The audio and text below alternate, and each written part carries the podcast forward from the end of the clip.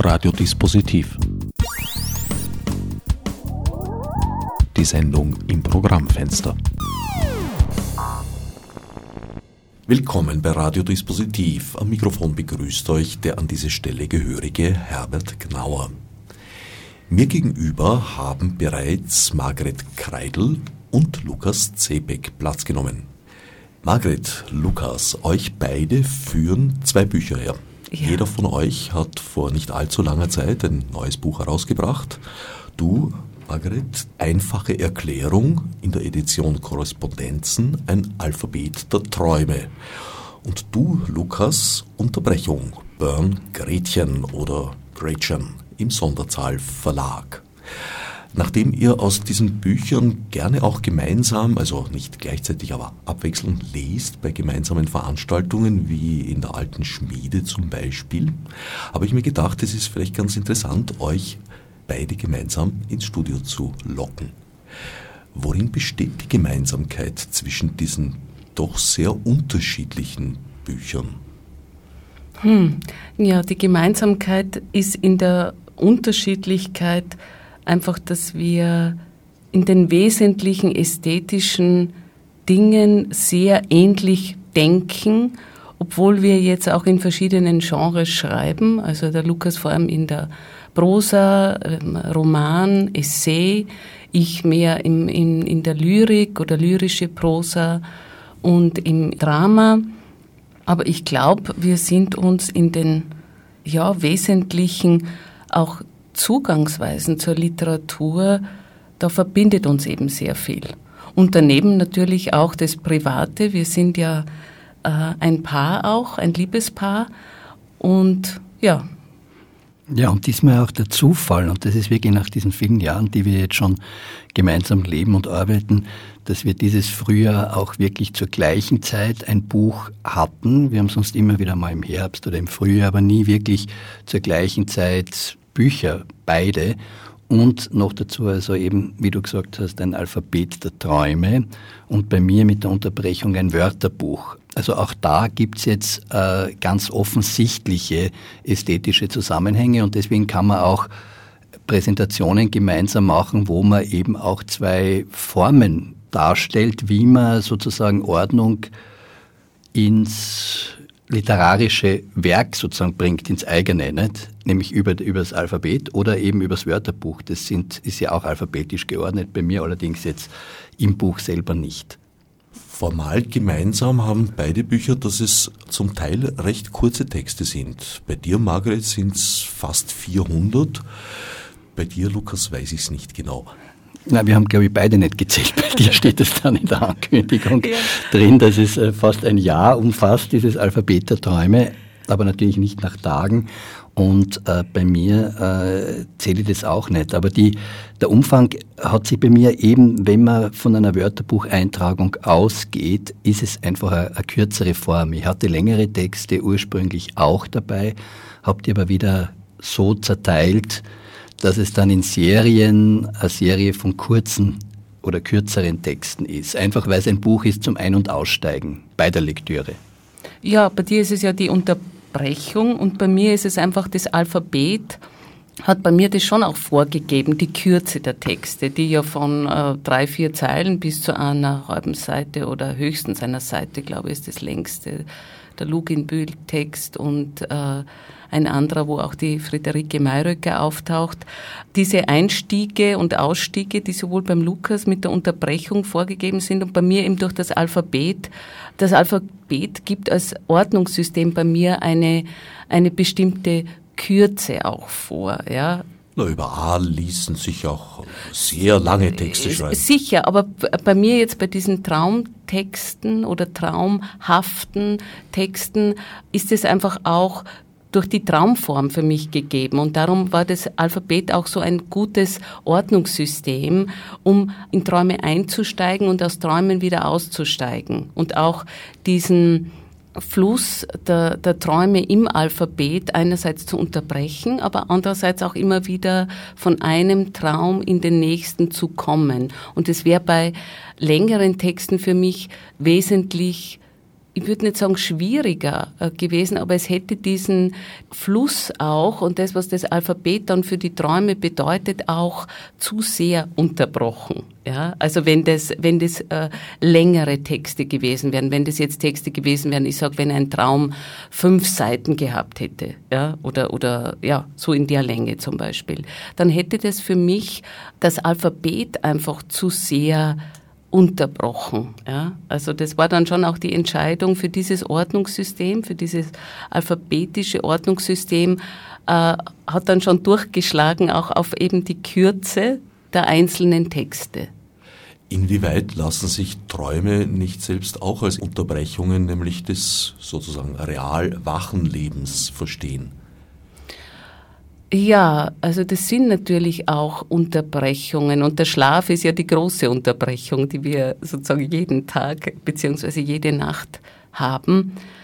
Und der Traum im Schlaf unterbricht ja auch den Schlaf manchmal.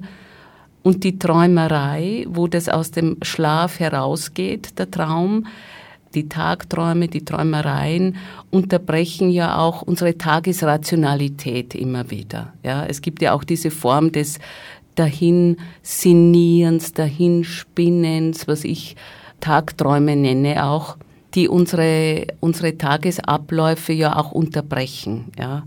Und das ist auch wichtig, glaube ich, dass man eben nicht nur diese, diese Vernunftform hat, ja, also nicht nur jetzt diese rationalen Abläufe und dieses zielgerichtete Denken, sondern dass man sich auch immer wieder treiben lassen kann und auch vor sich hin träumt. Wobei ja gerade diese, diese Dinge aber in unserer Gesellschaft keinen guten Ruf haben, ja, weil da, da die Träumerei oder wenn man sagt, du Träumer oder das ist ein Traumtänzer, das sind ja alles eigentlich negativ konnotierte Sachen, ja. Also es ist ja nicht was, was in unserer Gesellschaft hoch angesehen wäre, positiv, das Träumen und die Träumereien, diese Art des, äh, durchaus, ich nenne das auch Denken dann, ja, aber es ist ein anderes Denken. Es hat sich, glaube ich, gebessert. Also ich kann mich erinnern, zu Zeiten meiner Kindheit haben wir noch oft gehört, schaust schon wieder ins neuen Kastel und sollten das nicht tun. Inzwischen, also bei meiner Tochter, war das schon so akzeptierte Lehrmeinung, die gängige eigentlich, dass Kinder und nicht nur Kinder das brauchen. Ich habe das eigentlich immer als, als eine Art auch, auch, nicht nur, aber auch Verarbeitungsphasen verstanden, das Träumen, sowohl das Tag- als auch das Nachtschlaf träumen. Angeblich gibt es ja keinen traumlosen Schlaf. Man erinnert sich nur selten daran. Wie ist das bei dir? Kannst du dich an deine Träume erinnern? Sind die Träume des Buches alle selbst von Hand geträumt? Die sind nicht alle selbst von Hand geträumt. Eigentlich dann, äh, wenn ich mir jetzt die, die Quantität der Träume im Buch anschaue, eigentlich die wenigsten dann als, als äh, wirklich geträumte oder unter Anführungszeichen fertig geträumte Träume. Ich habe einfach eigene Träume benutzt auch, also einzelne Bilder oder Sätze, um dann das auch durchaus zu fiktionalisieren und daraus eben dann Traumtexte zu machen, ja. Und ich habe auch Tagträumereien natürlich auch von mir benutzt, aber es ist eben ein, ein, ein Alphabet auch der erfundenen Träume, das aber arbeitet mit geträumten Träumen. Ja. Und es ist auch schon auch die Frage gewesen bei mir jetzt bei dem Buch, was ist denn eigentlich der Traum oder die Traumform? Was bedeutet das, das Träumen? Äh, durchaus auch im, in einem politischen Sinn. Was ist aus meinen Träumen geworden, auch den politischen Träumen? Und so ist eigentlich in der Mischung ist das Buch dann entstanden. Also dieses, äh, den tatsächlich geträumten, geträumten Traum zu benutzen, durchaus als, als Material für, für das Buch, aber eben auch dann mit, mit anderen Materialien zu arbeiten, von der Zeitung bis hin zu anderen Büchern, also durchaus auch diese Fiktionalisierung äh, der eigenen Träume und die Traumform auch in ein weiteres Feld einzuschreiben. Ist das Erfinden nicht auch eine Art von Erträumen?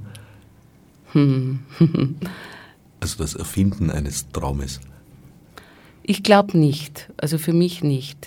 Für mich ist es dann die, die Arbeit am Schreibtisch und die ist kein Traum, die ist sehr real und sehr Ja, nein, das würde ich nicht als, als Traum bezeichnen oder als, als eine Art des Träumens. Man kann beim Schreiben dann in Zustände kommen, die, und das sind die seltenen und auch die sicher auch glücklichen Momente am Schreibtisch, wo was eben so aufgeht, dass es sich dem der Vernunftform dann auch immer wieder entzieht und dem rein rationalen. Und das sind dann die wunderbaren Momente, wo man eben auch mit dem, was man an Handwerk, und ich sehe das Schreiben ja als Handwerk auch, oder vor allem, ähm, wo das Handwerk dann sich auflöst oder aufgeht in Prozesse, die man nicht mehr kontrollieren kann und wo sich was fügt auch. Und das ist dann natürlich was Schönes und das würde ich dann auch durchaus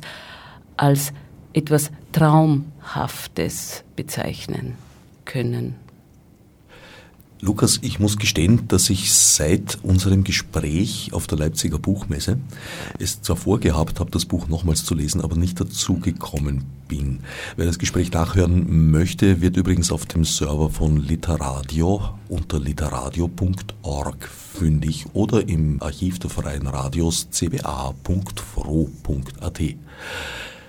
Weil ich eben nicht dazu gekommen bin, das Buch nochmals zu lesen, bin ich mir jetzt nicht ganz sicher, kommt Traum vor bei dir? Doch, doch, ja. Der Traum kommt vor, aber er ist äh, kein wesentliches Moment in dem, in dem Buch. Ich glaube, es kommt etwas vor mit dem Gefangener im Traum eines anderen zu sein, an das kann ich mir noch gut erinnern. Aber ich muss ja sagen, ich habe das Buch auch schon zu einem Teil vergessen, nachdem ich es geschrieben habe. Es ist einfach so, dass, dass man ja weiterschreibt. Und das ist ja auch das Thema gewesen bei der Unterbrechung, dass es ein Thema ist, mit dem man äh, vor allem, würde ich sagen, jetzt als Schriftsteller natürlich massiv zu kämpfen hat, dass man wenn man arbeitet, äh, eigentlich selten kontinuierlich arbeiten kann, weil man verschiedenste andere Dinge auch machen muss oder weil man an mehreren Projekten gleichzeitig arbeitet. Und jetzt arbeite ich auch schon wieder an einem anderen Text und von daher ist die Unterbrechung eigentlich äh, eine wesentliche Form, mit der man also als Schriftstellerin und Schriftsteller umgehen muss, umgehen können muss. Ich meine, ich weiß schon, dass es heute für Computerarbeiter oder im Büro sogar empfohlen wird, die Arbeit zu unterbrechen. Ähm, in der Konzentration und in dem, was die Margit angesprochen hat, mit dem, dass es auch glücken soll, dass eben einem die äh, sage jetzt einmal, die Kontrolle und durchaus auch entgleiten soll, ist natürlich die Unterbrechung fatal. Das ist allerdings beiden Büchern gemein. Sie sind in der Unterbrechung entstanden, weil beide sind aus Texten kompiliert, die über lange Zeiträume entstanden sind. Das ist richtig, aber das ist auch, muss ich sagen, mein ästhetisches Prinzip. Das heißt, ich schreibe auch dort, wo ich äh, sozusagen erzählerischer schreibe, wie zum Beispiel in meinen Romanen, sind es immer zusammengesetzte Texte. Die sind nie sozusagen in einem Zug wie es so schön heißt, geschrieben. Und äh, die Montage ist immer ein wesentliches Moment meiner Arbeit gewesen. Das heißt, es ist dann nicht nur das Schreiben von Sätzen, sondern es ist dann auch die Kombinatorik dieser Sätze, nicht in einem Akt des Schreibens, sondern in einem Akt des, sage ich jetzt einmal, Schneidens und Kombinierens. Also ein eigener Arbeitsprozess. Das ist ein gleichwertiger Arbeitsprozess. Manchmal hasst man das natürlich, weil man keinen Ort für eine Stelle findet, die man geschrieben hat. Das heißt, ich schreibe ja auch nicht immer in Anschlüssen, sondern man schreibt etwas, sage ich jetzt einmal. Und dann ist die Frage, hat es einen Ort im Ganzen? Und das kann dann zur Verzweiflung treiben. Dann muss man sozusagen auch so Zwischentexte schreiben, die dem Text auch einen Ort verschaffen. Dann kommt womöglich noch ein Lektor hinzu, wie mir Christian Futscher unlängst erzählt hat, der ja plant, so äh, Writers Cut mäßig dann eine Ausgabe mit nur den Strichen zu machen. Ja, also so viel bleibt bei mir Gott sei Dank nicht übrig. Also ich wirf dann wirklich die Sachen weg, die wirklich schlecht sind und äh, die auch keinen Platz haben. Aber, äh, und das meine ich dann auch mit diesen, äh, zum Beispiel an verschiedenen Projekten arbeiten oder Einladungen nachkommen, man muss versuchen, wenn man an einem längeren Text, das heißt über längere Zeit in einem Text arbeitet, dass man möglichst alle Sachen auf den Text hin auch schreibt, das heißt hinzieht zu seinem eigenen Thema. Und äh, das ist natürlich auch immer wieder ein Thema auf Zeit. Nicht? Aber das muss man auch dann abschließen, weil das Unterbrechung könnte als Tagebuchtext, sage ich jetzt in einem erweiterten Sinn, könnte das mich jetzt also bis zum Lebensende begleiten. Genauso wie das Traumalphabet, weil das ist natürlich auch nicht abzuschließen oder fertig zu machen. Ja, das Alphabet ist ja ein wunderbar elastisches System und kann auch ins Unendliche fortgesetzt werden. Ja. Ähm, was die Montage betrifft oder das Zusammensetzen eines Textes, so gilt es für mich genauso, was du jetzt gesagt hast, Lukas, dass es eben ein eigener Arbeitsgang ist. Das Buch ist nicht fertig, also man muss das zusammensetzen. Auch ich habe mir jetzt einiges erspart äh, dieser Verzweiflungen auch, was Anschlüsse und Zusammensetzungen betrifft, mit dem Alphabet, aber natürlich nicht ganz, weil dann auch mit dieser einfachen Erklärung, die jedem Traum beigegeben ist, auch noch einmal so dieses Problem der Abschlüsse und Anschlüsse sich noch einmal verstärkt hat. Und da haben wir beide ja auch immer wieder miteinander gesprochen, weil wir unsere Texte ja auch lesen im, im Prozess des Schreibens. Und dieses Zusammensetzen ist also immer eigentlich auch bei allen meinen Büchern ein, ein eigener Arbeitsgang gewesen. Und es hat auch schon Bücher gegeben, wo das schwieriger war und wo mich das also noch wirklich mehr in die Verzweiflung auch getrieben hat, wo man dann einfach manchmal alles hinschmeißen möchte, weil dann Sachen nicht passen. Aber ich habe überhaupt keine Vorstellung von einem linearen Text, der mich selbst interessieren könnte. Also mich interessiert dieses lineare Schreiben überhaupt nicht, das äh, so von Anfang bis zum Ende durchgeht. Ich verstehe auch ehrlich gesagt nicht, wie man heute solche Texte äh, noch schreiben kann nachdem, ich weiß nicht, vor 250 Jahren oder wie lange ist es her, dass Tristram Shandy geschrieben wurde. Auch ein nicht linearer, abschweifender, sich in Abschweifungen unterbrechender Roman. Also mir ist es so selbstverständlich auch, dieses zusammengesetzte und nicht lineare Schreiben. Ich tue mir schwer, da was anderes vorzustellen. Und von der Gertrude Stein gibt es ja diesen schönen, schönen Satz. Anfang, Mitte, Ende, das alles macht kein Vergnügen. Also, ja. Ich bin da vielleicht etwas altmodischer. Äh, ich weiß durchaus auch linear verfasste Texte zu schätzen. Und das ist vielleicht das, was ich an unserer Zeit am meisten schätze. Es ist wahnsinnig viel erlaubt. Und der Weg, auf dem man sich bewegen kann, ist so breit wie eigentlich noch nie in der Kulturgeschichte der Menschheit. Ja, dem würde ich nicht ganz so zustimmen, weil wir haben ja doch durch die, durch die Medien und durch unsere äh, Bildungssysteme eine totale Verengung dessen, was also äh, produziert wird. Also was dann wirklich zu möglichen Leserinnen und Lesern kommt, ist äh, wirklich sehr begrenzt, muss ich sagen. Also äh, gerade würde ich sagen, eine Literatur, die, die ein Bewusstsein hat für für ihre Geschichtlichkeit, für ihre Sprachlichkeit, für ein anderes Vergnügen am Text außer einer inhaltlichen Identifikation mit einer Hauptfigur, ja, ähm, die, würde ich sagen, eigentlich filmisch heute vor allem funktioniert, ist, ist kaum wahrnehmbar. Also ist an der Wahrnehmbarkeitsschwelle in unseren Gesellschaften. Ja. Da hast du auch wieder recht. Der Mainstream-Geschmack ist gewissermaßen stromlinienförmig, wie vielleicht auch noch nie. Ja, vor allem, er wird ja auch äh, nicht nur medial, sondern auch durch die Universitäten. Also wir haben ja dauernde Kanonbildungen und die ziehen auch in der Gegenwart immer eigentlich auf das äh, verkaufbare, das heißt also dem Massengeschmack angepasste Produkt. Also es deckt sich schon heute sehr das, was wir äh, sozusagen an, an, hohen Auflagen in den Buchhandlungen haben, mit dem, was dann auch Schullektüre wird, sage ich jetzt einmal vereinfacht. Also Kotzebue wäre wär heute eigentlich das 19. Jahrhundert und nicht der Goethe.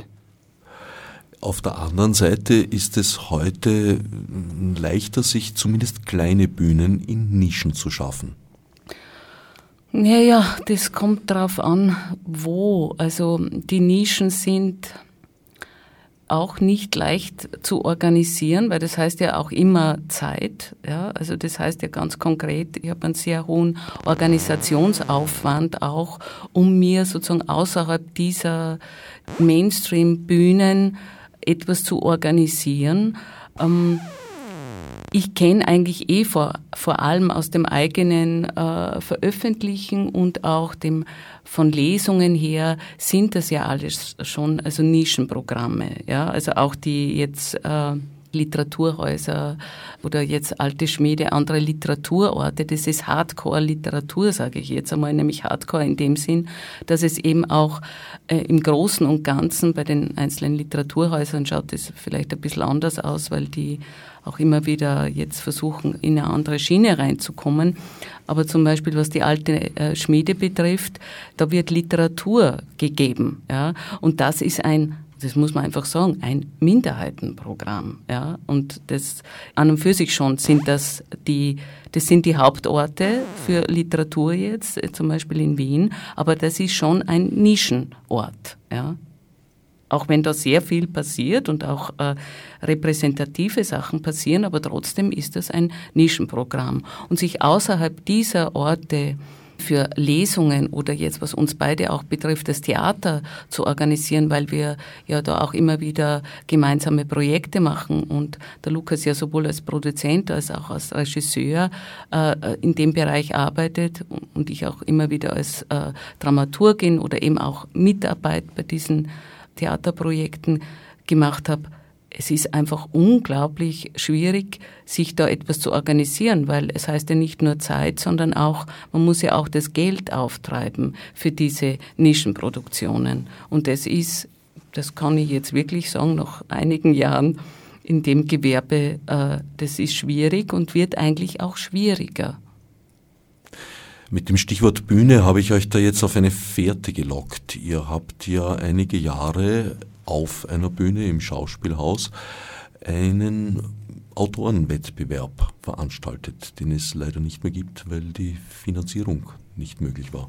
Ja, Wettbewerb war es keiner, sondern das waren äh, Gastspiele von Produktionen, freien Produktionen, äh, wo wir Autorinnen und Autoren eingeladen haben. Also wir wollten genau eben nicht den Wettbewerb, der heute also so modisch ist, weil heute alles nach Wettbewerben funktionieren soll, das ist so wie die Charts und das alles. Also das ist dieser, dieser äh, kapitalisierte äh, Kunst- und Eventmarkt. Und genau das wollten wir nicht, sondern wir haben Autoren und Autoren eingeladen, nach gewissen Formaten Texte zu schreiben. Und das sind auch strenge Vorgaben gewesen und haben dann äh, diese Texte mit, es waren jetzt jeweils drei Schauspielerinnen, Schauspieler, diese Texte dann realisiert. Und das mit einem Projekt einmal über Oberösterreich kommend, über Wales und einmal über Graz kommend, über die Minoriten. Und da wir ja in Wien leben, wollten wir das auch an einem, an einem Ort zeigen, wo Gegenwartsdrama stattfindet, am Schauspielhaus. Und das hat auch sehr gut funktioniert. Nur wir konnten eben in Wien selber nie so ein Projekt aufstellen. Das ist auch der Grund, warum es also jetzt im Moment keins gibt, weil ja, wir müssten dann irgendwo anders immer äh, irgendeinen Anlass auch finden. Und in, in Wien gibt es offensichtlich kein, kein Geld für solche Projekte, das muss man sagen. Also wir haben das eben immer über andere Bundesländer, über unsere Netze, sozusagen Netzwerke, würde man heute sagen, äh, äh, finanziert auch. Ja? Und das ist schon, also und über die Literatur, das muss man sagen. Also es war immer ein, ein Theater-Event dann auch aber kommend über die Literatur.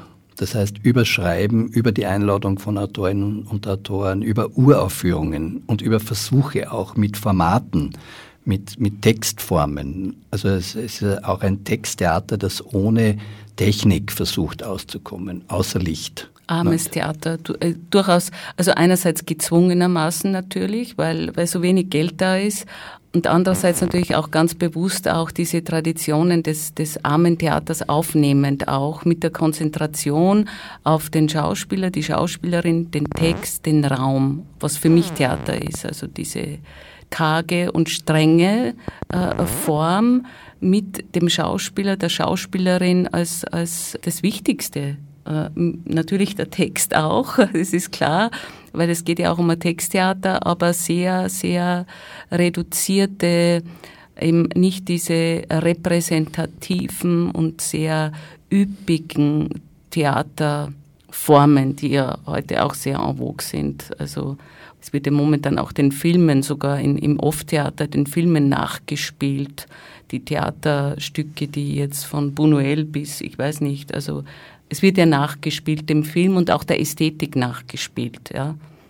Wo ich mich dann immer frage, wieso äh, muss ich da ein Theater machen, wenn es jetzt den Film gibt oder den Roman gibt, weil es gibt ja auch eine Notwendigkeit oder sollte meiner Meinung nach äh, eine Notwendigkeit geben für eine bestimmte ästhetische Umsetzung. Und die Filmästhetik unterscheidet sich vom, für mich von einer Theaterästhetik. Ja.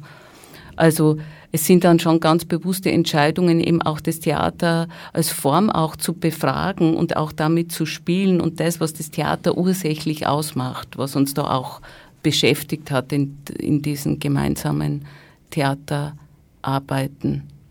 Ich denke auch, dass das Theater zum Scheitern verurteilt ist, wenn es versucht, der bessere Film zu sein. Allerdings jetzt so von der anderen Seite her, nämlich die Annexion von filmischen Inhalten, da habe ich auch schon sehr geglücktes gesehen. Und zwar lustigerweise, bevor Garage X noch Garage X war, haben die mal auch so eine Serie mit, mit Autoreneinladungen gemacht. Pardon für mein Missverständnis mit dem Wettbewerb vorhin. Und da gab es eine ganze Serie, da ging es eigentlich darum, Dokumentarfilme auf die Bühne zu bringen. Und das waren für mich sehr spannende ästhetische Ansätze zum Teil. Mhm. Na, das gibt sicher auch. Also es gibt sicher auch, es ist ja jetzt nicht, es geht ja nicht um die reine und pure Ästhetik, äh, Theaterästhetik und, und dann das Schachtel Filmästhetik. Also man kann sehr wohl auch Sachen aufnehmen aus den, aus den verschiedenen äh, Medien. Ja. Das heißt es nicht, aber mir geht es dann schon sehr auch als Autorin, die fürs Theater schreibt, dann schon auch darum zu fragen, was zeichnet denn eben dieses, dieses Medium aus, das Theater? Ja, was, was ist denn da der Unterschied? Warum schreibe ich eigentlich einen Theatertext, ja, fürs Theater? Warum schreibe ich einen Text fürs Theater? Und, ähm, ich muss mir da schon selbst auch die Antwort geben können, es ist es gibt eine Notwendigkeit auch der Form und der ästhetischen Auseinandersetzung. Ja? Also mir geht es dann eben schon auch darum, eine Antwort zu finden auf die Frage, warum schreibe ich fürs Theater? Also eine, eine Notwendigkeit auch zu haben, für eine Form zu schreiben, eine ästhetische Notwendigkeit. Weil sonst brauche ich ja äh, keinen dramatischen Text schreiben. Ja? Also äh, ich ich möchte das schon auch noch als, als genuine äh, Produktion, Textproduktion, nämlich fürs Theater verstehen, für mich selbst. Ja? Also, dass es ohne die Gattungen jetzt äh, säuberlich zu trennen, ja, äh, schon auch Notwendigkeiten gibt, was einen Theatertext, was einen Hörspieltext, weil ich ja auch fürs Radio äh, Texte geschrieben habe, dass es da auch wirklich Notwendigkeiten gibt, ästhetische Notwendigkeiten oder, oder Anforderungen für mich auch als Schriftstellerin, äh, was das dann ja auch spannend macht, in verschiedenen Formen zu arbeiten, ja, also fürs Radio, fürs Theater. Äh, das ist was anderes als jetzt Lyrik zu schreiben. Und das heißt aber nicht, dass auch äh, nicht auch lyrische Texte in einem Hörspiel oder auf der Theaterbühne dann äh, selbstverständlich auch in den Text hineingearbeitet sind. Aber mir geht schon auch um, ja, ich kann das nur noch, noch einmal sagen, Notwendigkeit, ästhetische Notwendigkeit und das Sinnhafte auch für ein bestimmtes Genre auch zu schreiben da auch was zu finden, was eigenes zu finden für verschiedene Medien, Gattungen, Genres. Ich habe ja leider nur die letzte Ausgabe dieses Theaterautorinnenprojekts gesehen und muss sagen, äh, ich bedauere es sehr, dass es keine weiteren gibt. Ich habe es sehr genossen, wieder eben, wie du gesagt hast, mit sehr minimierten Mitteln, auch ich glaube in einer sehr kurzen, komprimierten Probenphase versucht wurde, die Texte auf den Punkt oder auf die jeweiligen Punkte zu bringen. Das war ungeheuer spannend. Dankeschön. Ja, weil das ist wirklich auch die muss ich sagen, die Spezialität auch und das, was der Lukas einfach äh, wunderbar macht als Regisseur und Dramaturg. Und in der Dramaturgie arbeiten wir immer wieder gemeinsam, aber das ist ja dann schon die Arbeit des Regisseurs auch mit den Schauspielerinnen, mit dem Schauspieler eben genau das, was du sagst, auf den Punkt zu bringen. Weil der Text und die Dramaturgie, die wir teilweise auch gemeinsam erarbeitet haben, sozusagen die wie welche Texte nicht nur hintereinander, sondern wie wirklich eine Dramaturgie zu entwickeln, dieser ganz verschiedenen Texte ja auch von, von 25 zum Beispiel oder 12 waren es dann beim letzten beim letzten Projekt oder elf äh, Autorinnen und Autoren. Aber die Arbeit mit den Schauspielerinnen und mit dem Schauspieler, das ist dann noch einmal ganz was anderes. Und ich bin ja dann teilweise äh, dabei auch oder komme dann immer wieder auch zu Proben dazu und schaue mir das an. Und da merke ich dann eben, was das eben heißt, dann auch wirklich die Schauspieler auch in diese Konzentration zu bringen auch und in diese Konzentration auch mit dem Text und die sind nicht leicht. Das sind keine normalen Theatertexte, was sonst einfach da ist als Angebot. Sagen wir, es ist kein Gefühlstheater, was da zu sehen war. Ja, vor allem, was wichtig ist und wo eine Verbindung ja zu, zu der Dramaturgie, sage ich jetzt, eines, eines geschriebenen und nur zu lesenden Textes äh, da ist, ist ja das eben die Ordnung der Texte.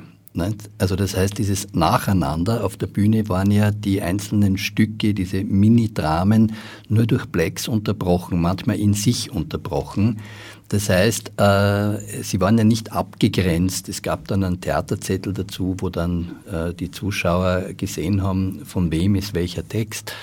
Aber es waren drei Schauspielerinnen und Schauspieler, die das Ganze in Schwung gehalten haben, letztlich als ein Drama für drei Personen. Und so wurde es teilweise auch wahrgenommen, trotz des extremen Textwechsels oder Sprecherwechsels der, der ganzen Art, wie Texte geschrieben waren. Und das verbindet natürlich schon die Arbeit, also äh, um jetzt von meinem Text zu sprechen, von der Unterbrechung, dass hier dann in dem Wörterbuch dramatische Texte, äh, beschreibende Texte, äh, Notate, verschiedenste Textformen drin sind, teilweise so leicht erzählerische Texte auch, ähm, dass die dann miteinander sozusagen eine Bewegung eingehen, würde ich sagen. Eine Bewegung erzeugen, einen Fluss. Ich rede immer nur von der Unterbrechung, aber die Unterbrechung heißt natürlich auch, das muss ja wieder aufgenommen werden, die Bewegung nachher. Das sind eben keine Kapitel, wo es dann eine weiße Seite gibt und man sagt, jetzt fangen Sie wieder an als Leser, sondern es muss weitergehen. Und diese Bewegung zu erzeugen, eben im nicht dramatischen Bereich, sondern sozusagen auf der Papierbühne des Buches, das ist, eine, würde ich sagen, eine, eine wesentliche Verbindung zwischen meiner Tätigkeit, sage ich jetzt als Regisseur fremder Texte und meiner Tätigkeit als Selbstregisseur im Buch. Ich fand sehr spannend, dass gerade du als sehr dramaturgisch denkender Mensch den Leser, die Leserin eigentlich sogar aufforderst, diese Dramaturgie zu durchbrechen, die eigenen Unterbrechungen einzubringen und an anderer Stelle wieder fortzusetzen. Dem, muss ich gestehen, habe ich mich widersetzt. Ich habe das Buch ganz bieder, linear von in vorne bis hinten. Nicht in einem, aber in wenigen Zügen. Ja, so habe ich das Buch dann, das fertige Buch vom Lukas auch gelesen. In einem durch.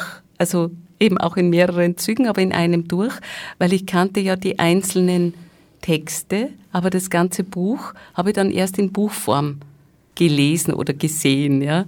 Und ja, bei aller Freude an dem nicht linearen Lesen, äh, da das Buch eh, eh eben nicht linear, also zusammengesetzt ist, habe ich es dann sehr gern auch in einem Zug gelesen, muss ich auch gestehen. Ich habe es also, wie gesagt, nach der Montage dann eigentlich erst wieder bei den Fahnen dann noch einmal gesehen, wo sind die Schwächen dann auch, wenn das umgesetzt ist, eben dann in diese Buchform dann schon, also in, in den Satzspiegel, wo man sieht, so wird das auf der Seite wirken, habe ich den Text also massiv noch an gewissen Stellen umgearbeitet. Also das war wirklich noch ein ganzer eine, eine grundsätzliche Arbeit, noch einmal Verdichtungen einzuführen, zu sehen, der Auftakt ist gut, aber dann wird es sozusagen ein bisschen zäh, da, da bin ich zu sehr noch im Wörterbuch. Ich muss schneller werden am Anfang. Der Schluss war immer da, aber zwischendrin an gewissen Stellen äh, muss es Beschleunigungen geben oder muss es stärkere äh, Variationen noch geben und das war sehr viel Arbeit. Also weil du von verschiedenen Arbeitsschritten geredet hast, die Drucklegung sozusagen dann, also davor eben diese Fahnenkorrektur, ist noch ein, ein wesentlicher Punkt. Ein dritter sozusagen Schritt dann auch. Ja, Weil man das Buch als Ganzes dann einmal im, im, vor Augen hat. Nicht das Manuskript, das verändert nämlich auch noch die Wahrnehmung sehr stark. Das war schlimm, ja, diese, diese Sitzungen bei, bei dir. Also du hast, also der Lukas hat sehr viel eben auch dann noch einmal äh, verdichtet im Manuskriptstadium dann. Ja, und ja. das heißt streichen. Also das Verdichten heißt einmal auch streichen und äh, noch einmal andere Formen auch durchaus ausprobieren für Texte, die schon da sind. Es geht ja dann auch, weil sehr viel bei mir ja auch weil es ein Wörterbuch ja ist, auch zitiert wird immer wieder. Ne? Es kommen ja fremde Stimmen sozusagen, verbinden sich mit der eigenen Stimme. Und wie geht man damit um? Wie viel sozusagen kursiviert man auch? Jetzt, wenn man einen Text anschaut, dass man sieht, wie viel Fremdkörper sozusagen sind im eigenen Text äh, mit wie vielen Stimmen spricht man, wie, wie, organisiert man das? Also das ist zum Beispiel eine ganz eigene Arbeit, die man im Manuskript nicht leisten kann, wenn man Text für Text schreibt und wenn jeder aus der formalen Notwendigkeit dieses einzelnen Themas einmal kommt. Die Form nämlich des Textes, die das dann annimmt. Ja, und da können dann natürlich einzelne Texte sehr gut sein und sehr stimmig, aber im Gesamtzusammenhang dann trotzdem rausfallen. Ja, und das gilt ja auch zum Beispiel bei mir jetzt fürs Alphabet. Es sind dann auch Träume rausgefallen, Traumtexte, die einfach in der Abfolge, in den Anschlüssen und Unterbrechungen des Alphabets einfach nicht mehr gepasst haben. Ja, da ist es natürlich dann auch sehr schade, wenn auch Texte rausfallen, die mir selbst eigentlich auch sehr gut gefallen haben, aber das geht eben dann nicht. Und da ist es dann sehr gut, wenn man auch nicht nur allein ist mit dem Text, sondern durchaus auch dann eben das Gespräch hat mit jemandem, der das wirklich kritisch auch liest und lesen kann. Das empfinde ich schon als Privileg, dass wir das auch gegenseitig machen und machen können auch, weil das empfinde ich nicht als Selbstverständlichkeit. Gerade wenn man auch ein Liebespaar ist, dass man das auch kann, auch dann die Distanz einnehmen äh, zum Text des anderen und den aber auch kritisieren kann im System des Textes. Also das ist sehr wichtig und das, äh, ja, das ist für mich auch ein, ein Privileg, dass wir das miteinander und füreinander auch machen können, weil das wichtig ist, auch diese andere Stimme und den anderen Leser, den ersten Leser dann auch wirklich zu haben als kritische Instanz. Ja, und das ist kein, also keine, keine vergnügliche Sitzung, die man dann hat. Nicht? Also das, wenn es dem anderen sofort gefällt, natürlich, aber davon kann man nicht ausgehen. Und soll man nicht ausgehen. Die Kunst ist aus dem Schmerz geboren. Nein, das ist nicht der Schmerz, aber es ist einfach das Vertrauen darauf, dass sich jemand wirklich ernsthaft damit auseinandersetzt. Also ich habe einfach nichts davon, wenn jemand, äh, wie es so schön heißt, den Text durchwinkt, ja, sondern es geht um eine Auseinandersetzung und da äh, sparen wir uns wirklich nichts. Also da wird wirklich gesagt, du, warum steht es jetzt so da, bis hin zum Beistrich, brauchst du das? Äh, was ist mit dem Titel? Was ist mit dem mit der Form, die das da annimmt, äh, das ist wirklich eine Auseinandersetzung. Natürlich, die Lösung muss man dann selber für sich wieder im Text finden, aber es ist ja wirklich eine genaue Auseinandersetzung, nicht einfach nur, wie man es teilweise als Lektoraten kennt, wo auf der Seite so eine Schlangenlinie steht und sagt, nochmal anschauen. Ja, also das, das ist keine Auseinandersetzung, weil das, das, das kann bald eine Maschine auch, dass sie irgendwie unterwählt und sagt, das ist nicht Deutsch, nicht? Im Computer. Ich glaube, dich nicht ganz falsch zu verstehen oder nicht ganz falsch einzuschätzen, wenn ich mir vorstelle, am liebsten wäre ein Leser, eine Leserin, die das Buch zunächst einmal so in der Ordnung liest, in der du es hingesetzt hast und dann damit beginnt herumzuspielen.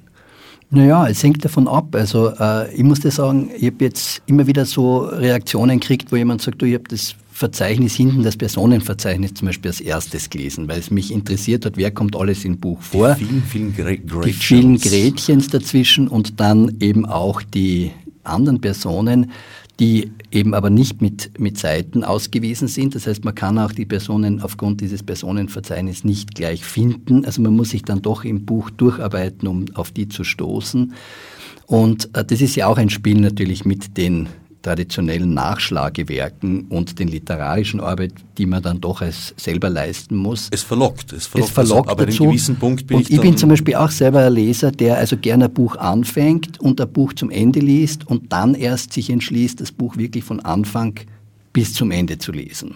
Also ich lese auch nicht unbedingt springend, aber doch zuerst einmal Anfang und Ende. Und das ist auch für mich also so etwas, wo ich immer sage, wie hört's auf? Nicht bei einem Krimi jetzt, wie ist der Schluss, weil das, beim Krimi soll man nicht aufs, aufs Ende zurückgreifen, sondern Äh, es geht einfach um das, wie rund, ich muss den Ausdruck verwenden, wie, wie, wie rundet man es ab sozusagen. Das kann auch ein Bruch sein zum Schluss, das kann ein offenes Ende sein, aber wie klingt's aus? Vielleicht ist der bessere Ausdruck, also hin vom Musikalischen kommend. Wie klingt es aus und was ist der Auftakt? Und dann äh, geht man hinein in den, in den Text. Aber man kann sehr wohl, also mit mehreren Lesebändchen, das gefällt mir bei Büchern immer sehr gut, oder mit mehreren Zetteln. Äh, ich verwende in der Regel keine so äh, Lesezeichen, sondern verschiedene Zettel, die ich gerade zur Hand habe. Und dann ist das Buch gespickt und man steigt dann doch einmal an dieser oder an jener Stelle ein. Die, die gespickten Bücher sind die schönsten Bücher. Also bei mir in meiner eigenen Bibliothek, bei mir in der Wohnung, also da kann ich wirklich sehen, an dem, wie die Bücher gespickt sind, sozusagen, was sind denn die, die, ja, es ist eine Form von Lieblingsbuch. Was sind denn die Lieblingsbücher oder die Arbeitsbücher, die man immer wieder auch liest? Ja, ich, ich lese gern Bücher ein zweites, ein drittes, ein viertes Mal. Also das habe ich sehr gern. Wobei ich, glaube ich, eine vom Leserinnenverhalten her äh, ein bisschen konservativer bin als der Lukas, weil ich schon gern auch Bücher von Anfang bis Ende lese und auch mehr durchhalte als der Lukas. Der, äh, du liest ja doch Bücher auch unterbrochener. Also ich bin schon. Aber dann muss man sie oft wieder anfangen zu lesen, wenn man, wenn man, zu lange unterbricht, weil man echt den Faden verloren hat. Also bei, bei gewissen Büchern weiß man nicht mehr, wo man, wo man dann eigentlich war. Kann selbst bei linear geschriebenen Büchern passieren, ja. Gerade bei denen, gerade bei denen. Aber was ich zu deinem Buch noch sagen wollte, ich meine, du hast ja auch ein alphabetisches Verzeichnis, in dem ja schon die verschiedenen sozusagen Überschriften oder Eintragungen ja verlockend sind, so dass man auch durchaus dann einmal in dem Alphabet einmal vielleicht ein anderes Wort auch angehen möchte, ein anderes Stichwort. Was man bei mir ja nicht machen kann, weil das geht ja so, sozusagen äh, in der Form durch. Nicht? Ich meine, ja, die alphabetische Ordnung, das ist ja das Schöne. Da habe ich ja große Freude gehabt, ja auch mit dem Alphabet als Ordnungssystem und mit diesen Überschriften, die ich gefunden habe für jeden Traum. Das lädt ein auch zum Springen. Also man kann eben dann von Avantgarde, sage ich jetzt, zu, zu Kuhhaut springen oder von äh, Imkerbunker zu Zeilenfolge und äh, es entsteht eine eigene äh, Texte dann wieder, wenn man springt. Ja. Geschrieben ist es, sind es als einzelne Texte, aber die Abfolge dann, die alphabetische Abfolge, hat natürlich äh, auch äh, für mich einen Sinn gehabt mit den Überschriften und den einfachen Erklärungen, die ja wirklich die schwierigste Sache waren, die einfachen Erklärungen. Das muss ich auch einmal sagen, das war echt schlimm, diese diese Erklärung immer wieder zu finden, auch um am Traum einerseits auf den Punkt zu bringen, aber eben nicht zu Ende zu erklären oder ein Spiel mit dem, was Traumdeutung ist, auch in Gang zu setzen. Aber das Springen ist natürlich im Alphabet gut möglich und wird sicher auch von Leserinnen und Lesern auch gemacht werden, dass das, dass man springt und das Buch jetzt von Anfang bis Ende, also von Anfang Gasse bis Zettelweg wirklich zu Ende zu lesen, ich weiß nicht, ob das irgendwer machen wird, wirklich so äh, Buchstabe für Buchstabe. Ja. Eine Freundin aus Graz hat mir jetzt geschrieben, dass sie das zuerst eben so springend gelesen hat, das Buch, das Traumalphabet, und jetzt beginnt eben das von A bis Z zu lesen. Und sie ist schon gespannt, was das eben dann bewirken wird bei ihr als Leserin. Also ja, also bei dir ist die, die, die eigene Zusammenstellung durch den Leser, durch die Leserin durchaus auch gewünscht und gewollt. Ja, das ist, dieses Spiel bietet eben das Alphabet und die alphabetische Ordnung an. Und es ist ja auch im, im Buch gibt's ja als Inhaltsverzeichnis die Abfolge der Träume. Und wenn man das Buch aufschlägt, zuerst eben diese Mottosätze und dann eben dieses Alphabet eben, ganz wörtlich genommen, von A bis Z. Und ich habe ja auch schon die Reaktion bekommen, dass Leute dann, wenn sie das lesen, einfach dieses Nacheinander der Träume, dass sie dann sagen, ah, das ist, ah, das klingt, was ist denn das? Zum Beispiel ein Imkerbunker oder was ist denn, also einfach auch auf das Wort dann gehen, ja, weil das Wort eben sie interessiert, ja, und dann vielleicht von diesem Traum ausgehend dann von I noch L lesen und dann an den Anfang springen und dann mit, mit Anfanggasse eben beginnen. Beide Texte sind eigentlich das Gegenteil von geschlossenen Texten. Es sind beides, nach meinem Empfinden jedenfalls, Texte, die aus sich selbst herausweisen und ständig dazu einladen, auf Abzweigungen zu gehen und dann sich vielleicht in eigenen Wegen zu verlieren und so in die Unterbrechung zu geraten. Ja, also ich mache hier etwas als Schriftstellerin, was ich selbst als Leserin auch sehr gern habe. Nämlich, ich lese ja selbst solche Bücher am liebsten, die mir auch immer wieder erlauben, dann eigene Wege zu gehen, auch abzuschweifen, woanders hinzukommen, auch von einem Buch in ein anderes zu gehen, zu lesen. Ich habe ja auf meinem Lese- und Schreibtisch, das ist ja ein Tisch, auch Bücher liegen, die ich eben gleichzeitig lese, ja, genauso wie ich halt selbst auch teilweise gleichzeitig an, an, an Texten schreibe, an verschiedenen Texten. Und so wie ich eben selbst gern lese, man schreibt ja auch das Buch, also ich schreibe auch das, ein Buch, das ich selbst gern lesen möchte, um es ganz banal zu sagen, also äh, das mir auch als Leserin entspricht. Und davon ist eben auch was abgebildet, von meinem eigenen Leseverhalten im Buch, das ich geschrieben habe, weil das für mich so zusammengehört, das Lesen und, und Schreiben.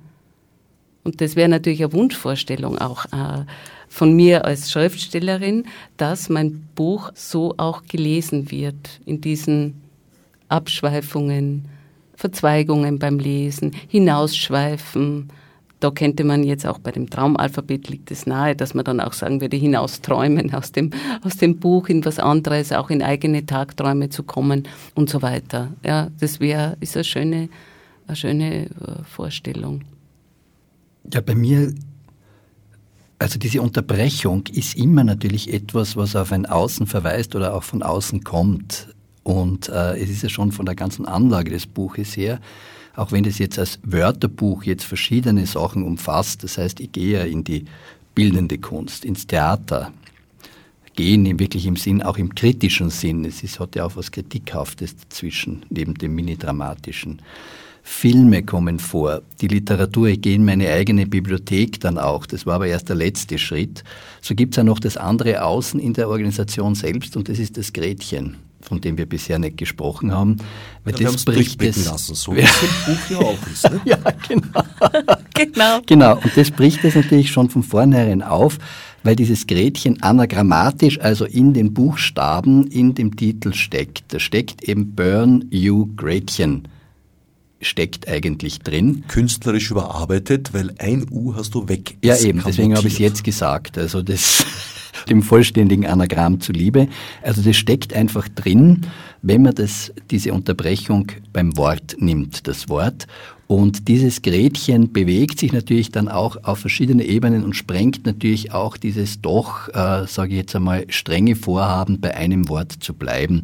Und weil du auch immer wieder Gretchen gesagt hast, äh, das ist auch richtig, weil Gretchen als Taufname heute also nur noch in den USA Verwendung findet und von daher das auch dann in die Popkultur hineingeht und in verschiedene Bereiche, in den trivialen Film auch, in das Alltagsdesign, in solche Sachen. Also es leistet auch das Gretchen da noch einmal sehr viel, um das offen zu halten, sage ich jetzt einmal, das System. Und von vornherein ist es natürlich offen, weil es in alle, aus allen Bereichen, auch aus der Zeitung, aus, aus dem Alltags, also aus der Tageszeitung, kommen Berichte hinein. Aber die muss die natürlich sehr reduzieren, damit das Ganze noch interessant ist. Also für den, für den anderen Leser. Und eben nicht nur ein Tagebuch von mir ist, was ist mir jetzt gerade aufgefallen in den letzten, sage ich jetzt, äh, vier, fünf Jahren, wo ich das geschrieben habe, an Dingen, die mit der Unterbrechung zu tun haben. Du zitierst in deinem Buch an einer Stelle Jean Cocteau mit dem wunderbaren Satz, ein literarisches Meisterwerk ist auch nichts anderes als ein in Unordnung geratenes Wörterbuch. Welchen Weg ist dein Text gegangen? Aus der Unordnung in die Ordnung und wieder zurück oder umgekehrt? Ja, auf jeden Fall aus der, aus der Unordnung in die Ordnung. Und das zurück musst du leisten, also als, als Leser würde ich sagen. Das hat sich fast von selbst ergeben. Ja, und die Geschichte ist auch lustig, weil dieses Zitat ist zum Beispiel eben auch auf einen Umweg zu mir gekommen. Das gab es nur im Französischen und ich kann ja nicht Französisch, aber die Margret hat das von meiner Schwester einen Taschenkalender bekommen, einen französischen, wo jeder Monat, glaube ich, oder jede Woche war mit einem Zitat überschrieben. Und in diesem Kalender ist es aufgetaucht, dieses Zitat. Und ich habe es auch im Internet nicht gefunden.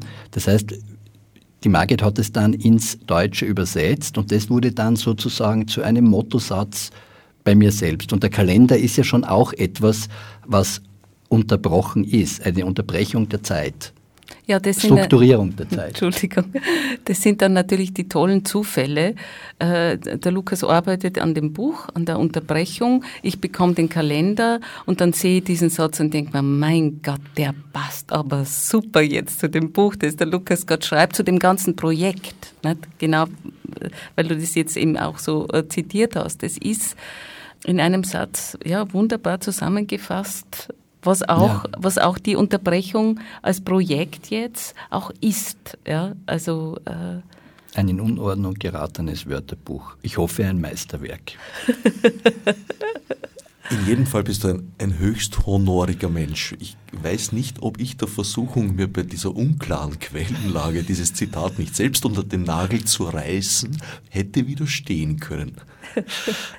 ja, das ist sowieso verführerisch, wenn man mit, wenn man mit Zitaten oder eben mit diesen ja, Sätzen, die man immer wieder findet, wo man dann teilweise, also ich teilweise immer wieder mich frage, okay, ist es jetzt habe ich das jetzt bearbeitet oder ist es von mir und was heißt denn dann von mir? Ja, als, als, als Satz, als Zitat, weil ich arbeite zum Beispiel auch eben sehr viel mit Zeitungen jetzt, mit ähm, ich gehe äh, regelmäßig in die Stadtbücherei und leihe mir dort immer wieder so populärwissenschaftliche Bücher aus, die ich sehr interessant finde, auch gerade weil sie populärwissenschaftlich sind, für die eigene Arbeit. Das betrifft jetzt nicht nur das Traumalphabet.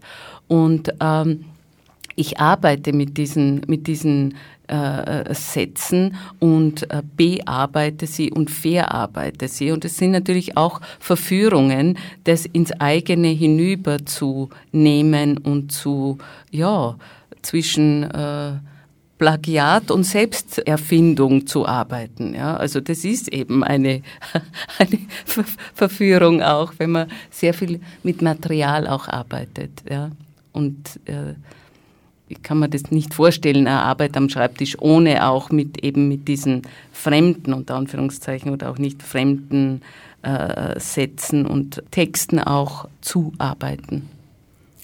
Damit sind wir leider schon fast wieder am Ende der Sendezeit angelangt. Vielleicht ein kurzes Wort zu künftigen Projekten oder gerade aktuellen Projekten eurerseits?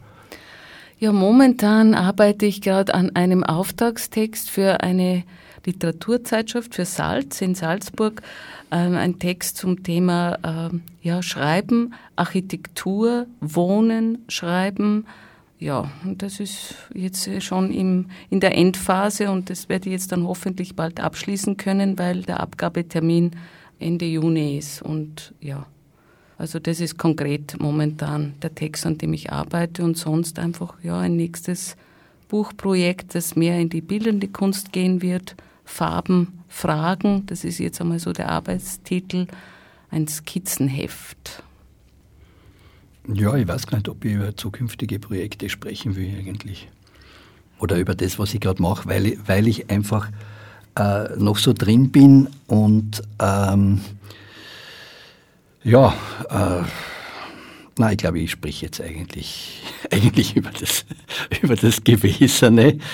Äh, Natürlich arbeite ich an einem konkreten Text jetzt als, als neuem Text. Wir sind ja beide freie Autorinnen, Autoren und von daher müssen wir ja immer auch ein neues Projekt haben und können uns nicht auf abgeschlossenen Projekten ausruhen, auch nicht kürzeste Zeit. Und von daher gibt es ein neues Projekt. Aber ja, äh, ich habe beim Schreiben so viel, vielleicht kann ich sagen, bei der Unterbrechung da ich mich ja selber in, dauernd ins Spiel gebracht habe und auch die, die Orte, an denen diese verschiedensten Dinge stattfinden, äh, die verschiedensten künstlerischen und sonstigen Dinge, äh, in der Tagebuchform auch zu mir hergezogen, bin ich an der Arbeit am Ich eigentlich. Also etwas, was ich sonst eigentlich sehr ungern mache weil ähm, ich glaube, dass das Ich sich nicht in der Form so leicht sagen lässt, sondern eher formt durch das, was man tut und durch das, was man schreibt. Aber äh, an, dem, an diesen Ich-Formierungen sozusagen äh, arbeite ich. Damit sind wir jetzt endgültig am Ende der Sendezeit angelangt. Ich bedanke mich bei meinen Gästen, Margret Kreidel. Ihr Buch Einfache Erklärung ist in der Edition Korrespondenzen erschienen und Lukas Zebeck. Sein Buch Unterbrechung Burn Gretchen, um wieder ins Deutsche zurückzukehren, im Sonderzahl Verlag. Die zwischendurch äh, auftretenden knarzenden Geräusche wird mir unser Tontechniker René zu erklären haben. Fürs Zuhören dankt Herbert Gnauer. Als Nef Margot mit Monesi. Fichte subsidiar